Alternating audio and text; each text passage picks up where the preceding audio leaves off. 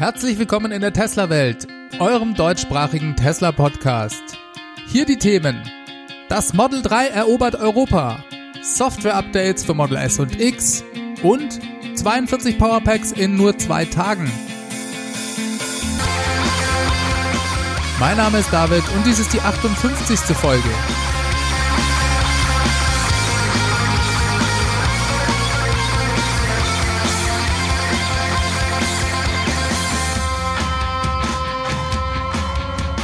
Ja, herzlich willkommen zurück zu einer halben Stunde News rund um das Thema Tesla. Ich freue mich, dass ihr auch diese Woche wieder mit dabei seid und Zeit gefunden habt einzuschalten. So, inzwischen ist es passiert. Ich habe mein erstes Model 3 in freier Wildbahn gesehen. Erst letzte Woche habe ich mich ja noch bei euch beschwert, immer noch keins im Straßenverkehr gesehen zu haben und prompt habe ich in der vergangenen Woche gleich drei Stück gesehen. Eins in Düsseldorf auf der Kö, eins in Mülheim an der Ruhr und eins beim Laden bei der Metro in Düsseldorf. Dort konnte ich mich auch gleich mit dem frisch gebackenen Model 3 Besitzer unterhalten. Der hatte das Fahrzeug erst zwei Tage vorher bekommen und gehörte damit also zu den Kunden, die ihr Fahrzeug während der großen Auslieferungswelle am Ende des Quartals entgegengenommen haben. Das Quartal ist ja inzwischen beendet und Tesla hat hier mal wieder alle Register gezogen. Leider sind die deutschen Zulassungszahlen für den Monat März vom Kraftfahrtbundesamt noch nicht veröffentlicht. Da müssen wir uns noch ein paar Tage gedulden. Aber was man so von Kunden und von Quellen bei Tesla aus den Service Centern hören konnte, so ging es hier in Deutschland richtig zur Sache. In anderen Ländern, wie der Schweiz oder auch Österreich, sah es nicht viel anders aus. In Österreich hört man von ungefähr 752 ausgelieferten Model 3 das ist schon echt gut für diesen relativ kleinen Markt dort. In den Niederlanden war das Model 3 selbstverständlich das meist zugelassene Elektroauto. Aus Schweden hört man auch, dass dort über 1000 Stück im Monat März geliefert wurden. Am krassesten sind jedoch die Norweger abgegangen. Dort haben voll elektrische Fahrzeuge 58% Marktanteil im März erreicht. Und wenn man Plug-in-Hybride noch dazu rechnet, waren es sogar 69 Prozent.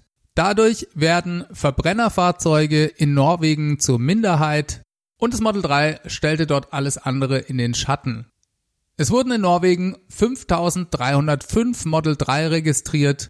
Zusammen mit den Fahrzeugen, die in den letzten zwei Februarwochen geliefert wurden. Erst seit da liefert Tesla das Model 3 ja überhaupt in Norwegen fahren jetzt also 6113 Model 3 in Norwegen umher. Damit katapultiert sich das Model 3 auf Platz 10 der meistverkauften Elektroautos in Norwegen und das mit nur eineinhalb Monaten Auslieferungen. Das ist schon sehr beeindruckend. Auf Platz 9 finden wir zum Beispiel den Hyundai Ioniq mit knapp über 7000 Fahrzeugen. Tesla fehlen da nur noch 930 Model 3 um ihn zu überholen. Wenn ihr das hört, ist der Stand auch schon wieder veraltet. Die Zahl ist Stand 31. März. Der Ionic wird aber dort schon seit Jahren ausgeliefert, genauso wie die anderen Modelle in diesen Top 10. In dieser Liste befinden sich übrigens auch das Model S und das Model X. Schaut man sich die Gesamtzahl der von Tesla im Monat März gelieferten Fahrzeuge, also inklusive Model S und X an, so erreicht Tesla in Norwegen mehr als 50% Marktanteil, was Elektrofahrzeuge angeht. Und nachdem diese ja 58% aller Neuwagenzulassungen ausmachen, hat Tesla in Norwegen mehr als 25% Marktanteil. Das muss man sich mal auf der Zunge zergehen lassen. Das heißt, Tesla hat in Norwegen damit also mehr Elektroautos verkauft als alle anderen Hersteller zusammen was das Model 3 angeht, so beschränken sich die Rekorde aber nicht nur auf das Marktsegment Elektroautos. Nein, fast noch wichtiger ist die Tatsache, dass das Model 3 auch die Verbrennerkonkurrenz aussticht und dieser auch merklich Marktanteile abjagen kann. So gab es in dieser Woche Zahlen von dem Marktforschungsunternehmen Jato Dynamics. Diese bezogen sich allerdings auf den Monat Februar, wo das Model 3 ja eigentlich nur zwei Wochen lang de facto ausgeliefert wurde. Aber selbst da hat Tesla mehr Fahrzeuge in Europa absetzen können als zum Beispiel Mercedes mit der C-Klasse oder auch Audi mit dem R4 oder sogar auch BMW mit der Dreier-Serie. Tesla hat da rund 31% Marktanteil im Segment der Premium-Limousinen erreichen können. Die C-Klasse kommt auf 29%, der A4 auf 14 und der 3er BMW auf nur 13%. Letzterer hatte im Vergleichsmonat Februar 2018 noch 24% erreicht, hat also massiv gelitten. Das sind laut JATO die Zahlen für Gesamteuropa. In Deutschland muss ich mir das nochmal genau anschauen, wenn die Zahlen für den März da sind. Selbstverständlich ist das, was wir hier gerade sehen, die erste große Auslieferungswelle von Tesla und zusätzlich im März jetzt auch noch das Quartalsende. Aber Quartalsende ist natürlich auch für alle anderen Hersteller. Und auch das oft von Kritikern bemühte Argument, dass es sich hier ja um so eine Art angestaute Nachfrage oder angestaute Bestellungen handle, scheint mir relativ irrelevant. Damit wird immer so ein bisschen impliziert, dass Tesla hier Zahlen beschönige, dass die Zahlen dadurch irgendwie fake seien oder zumindest dauerhaft nicht in der Form aufrechterhalten werden könnten. Ich finde, dem ist nicht so. Klar hatte Tesla viele Vorbestellungen, die hier jetzt gerade abgearbeitet werden. Aber dies ändert ja in keinster Weise etwas an der Tatsache, dass es echte Verkäufe sind. Diese Fahrzeuge sind jetzt auf der Straße. Jeder andere Hersteller hätte die Freiheit, genau dasselbe zu tun. Ebenfalls ein tolles Elektroauto zu bauen, welches Tausende von Kunden jahrelang im Voraus begeistert und in der Folge viele Vorbestellungen zu haben.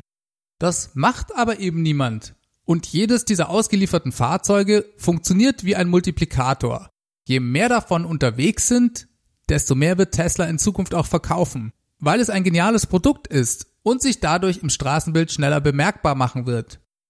Familie, Freunde, Nachbarn, Arbeitskollegen, alle werden diese Fahrzeuge sehen und testfahren. Daher ist es meines Erachtens ein Trugschluss zu glauben, Tesla verkaufe hier eine irgendwie künstlich erzeugte Menge von Vorbestellungen und danach breche die Nachfrage einfach weg. Ich bin überzeugt, jedes jetzt gelieferte Fahrzeug steigert Teslas Nachfragepotenzial, weil das Produkt einfach klasse ist. Auf Forbes.com war dazu ein interessantes Interview mit Felipe Munoz, einem Automobilanalysten bei JATO Dynamics, die diese Marktstudie gemacht haben, zu lesen. Dieser sagt, dass besonders dieser sofortige Erfolg des Model 3s bemerkenswert sei. Ich zitiere, das heiß erwartete Auto zeichnete sich während seines ersten Monats auf dem europäischen Markt als das meistverkaufte Elektroauto aus. Das Model 3 übertraf schnell andere große Player wie den Nissan Leaf oder Renault Zoe, obwohl es teurer ist und auch nicht den ganzen Monat über geliefert wurde. Er redet hier immer noch von Februar.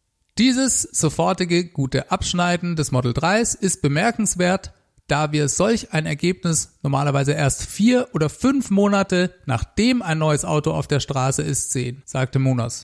Und genau das ist der Punkt. Normalerweise muss sich ein Fahrzeug im Markt erst bemerkbar machen und dann gehen die Verkäufe nach oben.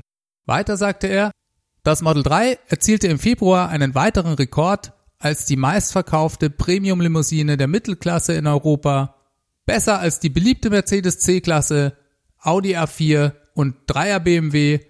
Wie wir in den USA bereits sehen konnten, verändert Tesla auch den europäischen Markt damit drastisch. Wie lange dieser Vorgang andauert, wird davon abhängen, wie schnell die deutschen Premium-Hersteller oder auch Volvo, Jaguar und andere auf die Ankunft des Model 3 in Europa reagieren und wie schnell sie dazu beitragen können, ihre eigenen Elektroautos im Bereich Mittelklasse auf die Straße zu bringen. Zitat Ende. Und diesen letzten Teil finde ich sehr interessant, weil er im Prinzip sagt, dass das Model 3 ab jetzt in dem Marktsegment der Verbrenner Premium Limousinen der Mittelklasse wildern wird solange bis die Hersteller mit adäquaten eigenen Elektroalternativen um die Ecke kommen. Das heißt, dass sie selbst mit neuen, verbesserten Verbrennern nicht dagegen ankommen werden. Die Antwort kann nur elektrisch sein und solange sie da keine Antwort haben, wird das Model 3 hier das bisherige Marktgefüge durcheinander bringen. Wenn das so zutrifft, sicherlich keine guten Aussichten für Mercedes, BMW und Co. Denn die bisher vorgestellten ersten vollelektrischen Autos sind alles hochpreisige SUVs, alles andere dauert noch ein paar Jahre. Das Model 3 ist daher bereits ein Phänomen und steht erst am Anfang, den Automobilmarkt gehörig durcheinander zu wirbeln. Das Großartige ist, dass es eben nicht nur den Elektromobilitätsmarkt betrifft, sondern genau das erreicht, was in Teslas Mission Statement steht, nämlich dass der Übergang zu nachhaltiger Energie beschleunigt wird, beim Model 3 dadurch, dass es den alteingesessenen Fahrzeugprogrammen ein batterieelektrisches Feuer unter dem Hintern macht. Wir können schon jetzt sehr gespannt auf die Quartalszahlen sein, die Tesla leider für diese Ausgabe der Tesla Welt ein paar Stunden zu spät veröffentlichen wird. Darüber dann nächste Woche mehr. Neuigkeiten gab es diese Woche auch zu Updates für das Model S und X. Erstens bekommt der sogenannte Biowaffen-Verteidigungsmodus eine neue zusätzliche Option. Und zwar kann man dessen Aktivierung künftig an GPS-Daten koppeln. Fährt man also regelmäßig in Stadtbereichen, in denen eine besonders hohe Abgasbelastung herrscht, so lässt sich dieses Gebiet künftig automatisch markieren und der Biowaffen-Defense-Modus schaltet sich dann automatisch ein. Vielleicht steckt man ja jeden Morgen auf einer vielbefahrenen Straße im Stop-and-Go-Verkehr Szenarien und Anwendungsbeispiele dafür sind sicherlich genug vorhanden. Ein sehr nettes Convenience-Feature, wie ich finde. Dann hat Tesla begonnen, für Model S und X den Sentry Mode per Update an Kunden zu verteilen. Das Ganze kommt mit dem Update Version 2019.8.3. Dadurch lassen sich in Zukunft also auch Model S und X in eine Art Wächtermodus versetzen. Ist das Fahrzeug in diesem Zustand, versuchen die Sensoren Gefahrensituationen zu erkennen und mit einer Mischung aus Abschreckung und Videoaufzeichnung Fälle von Vandalismus oder Einbruch zu vereiteln. Dass dies durchaus funktioniert, konnte man diese Woche in einem Artikel des Blogs teslarati.com lesen. Und zwar berichteten die dort, dass dank des Sentry Modes bei einem Model 3 ein Fall von Vandalismus tatsächlich aufgeklärt werden konnte hier wurde eine Dame mit Hilfe des Sentry Modes aufgezeichnet, die, während sie ihre zwei Kinder in ihr eigenes, neben dem Model 3 geparktes Auto einstiegen ließ, dasselbe mit dem Schlüssel großflächig zerkratzte.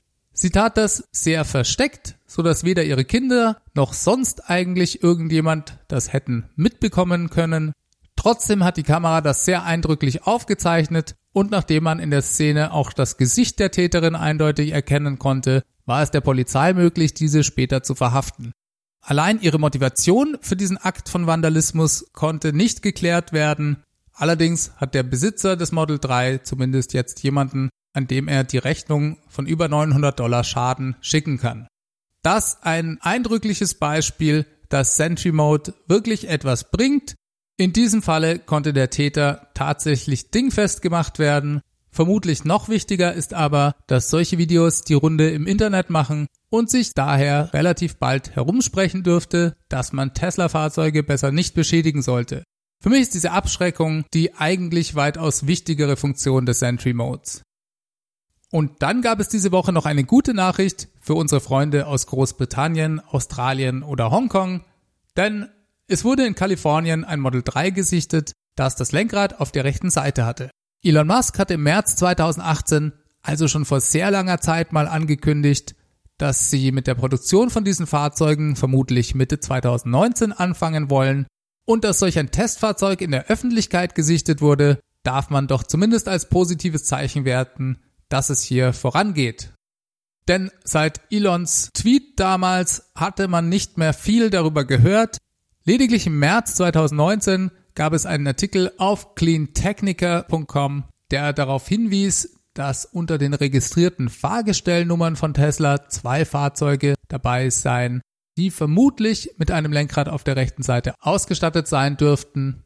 Und zwar gab es einen Hinweis darauf in den sogenannten WIN-Nummern, das sind die Fahrgestellnummern. Da geht es um den Buchstaben an der fünften Stelle. Und zwar hatten diese beiden WIN-Nummern den Buchstaben F.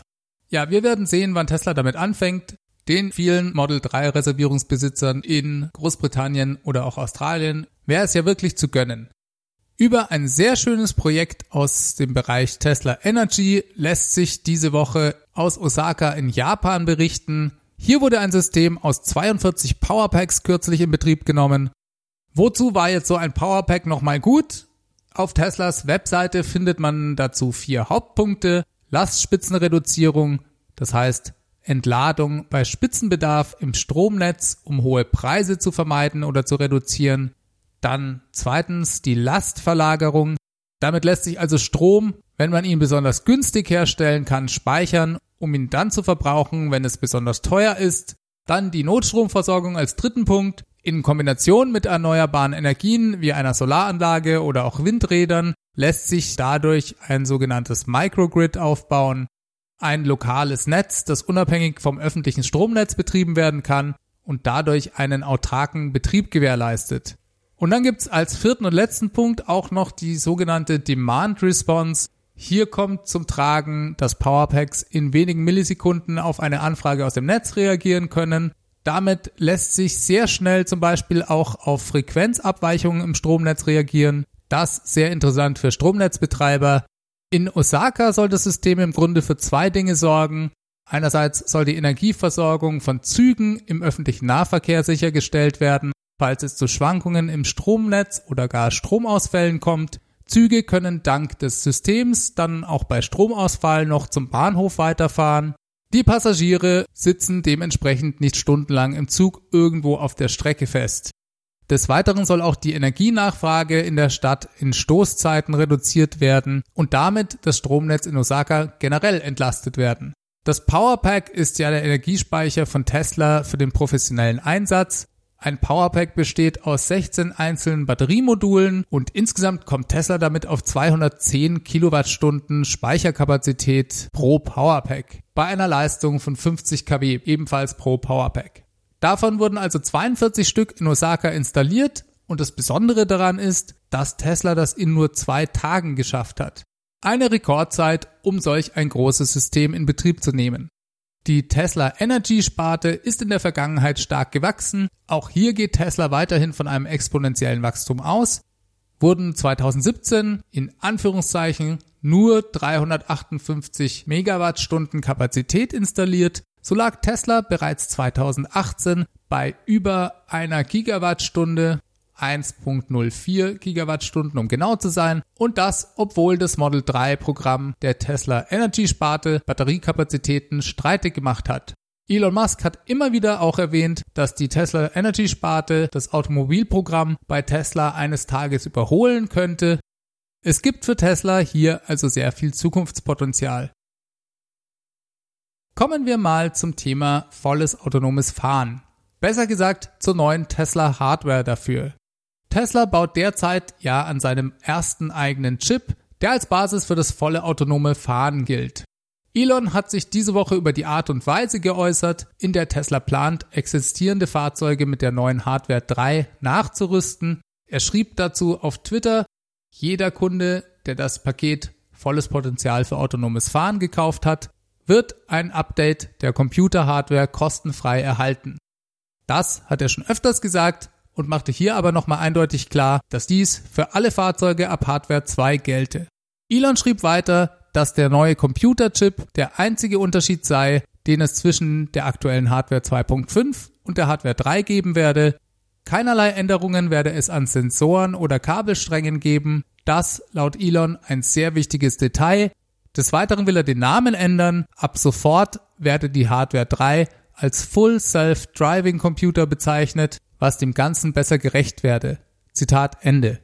In einem weiteren Tweet schrieb er dann noch, wie Tesla die aktuelle Fahrzeugflotte nachrüsten will. Dort schrieb er, mit den Nachrüstungen starten wir, sobald unsere Software fähig ist, genügend Vorteile aus dem neuen Tesla Full Self Driving Computer zu ziehen, der ungefähr um Faktor 10 besser sein werde als der alte. Im Moment hätte man mit der neuen Hardware in Kombination mit der aktuellen Software leichte Nachteile, da diese eben speziell für die aktuelle Hardware optimiert wurde. Das finde ich ganz interessant hier. Elon hatte sich zu dem Thema erst vor kurzem in einem Podcast-Interview geäußert, über das ich euch in Folge 53 ausführlich berichtet habe, um die Schwächen der aktuellen Hardware 2, was die Rechenleistung angeht, auszugleichen, lässt sich softwaretechnisch da noch mit einigen Tricks sehr viel rausholen. Das ist zum Teil, was die Programmierung angeht, sehr aufwendig, in dem Sinne vereinfacht die neue Hardware da auch das Leben des Softwareteams erheblich. Man kann sich aber im Gegenzug auch gut vorstellen, dass diese bisher auf den alten Chip optimierte Software auf der neuen Plattform erstmal schlechter laufen wird, beziehungsweise eben nochmal extra angepasst werden muss. Das ist als Argument mit dem Nachrüsten noch ein bisschen zu warten, also sicherlich schlüssig. Auf der anderen Seite steht Tesla vor der Herausforderung, hier eine große Chipproduktion aufbauen zu müssen. Was die Fahrzeugproduktion angeht, sind sie ja vermutlich so bei 7000 Fahrzeugen, die pro Woche vom Band laufen. Aber von diesem Chip müssen ja noch deutlich mehr hergestellt werden, um die existierende Flotte nachzurüsten.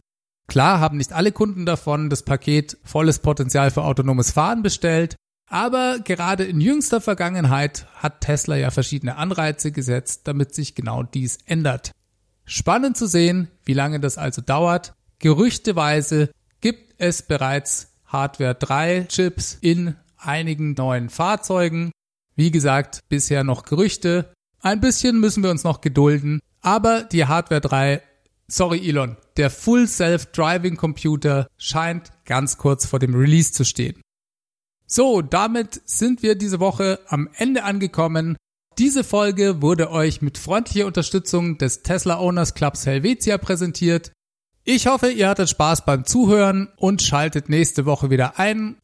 Dann habe ich ja letzte Woche diese Crowdfunding-Plattform gestartet und da hat auch der ein oder andere von euch schon vorbeigeschaut und manche haben sich auch schon angemeldet. Vielen, vielen herzlichen Dank dafür.